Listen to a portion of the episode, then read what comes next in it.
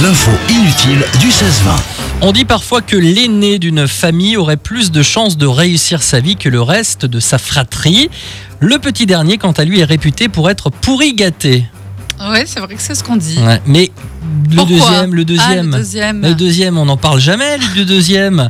Le deuxième de la portée, lorsque la fratrie s'étend à trois enfants ou plus, et bien d'après une étude menée par le professeur Joseph Doyle de la Sloan School of Management sur des milliers de familles aux États-Unis et en Europe, les seconds auraient 25 à 40% de plus de risque d'avoir des problèmes à l'école et avec la loi. Ah ouais, carrément. Ouais, plusieurs raisons sont avancées par le professeur Doyle.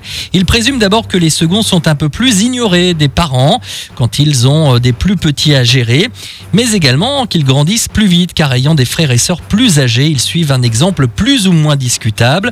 Et on sait que l'activité préférée des aînés est d'apprendre à leurs cadets toutes sortes de bêtises.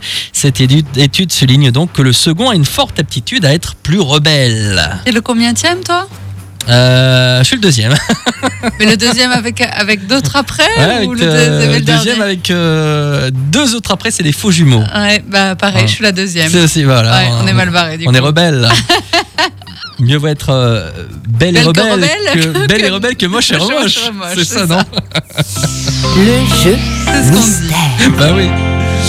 Nous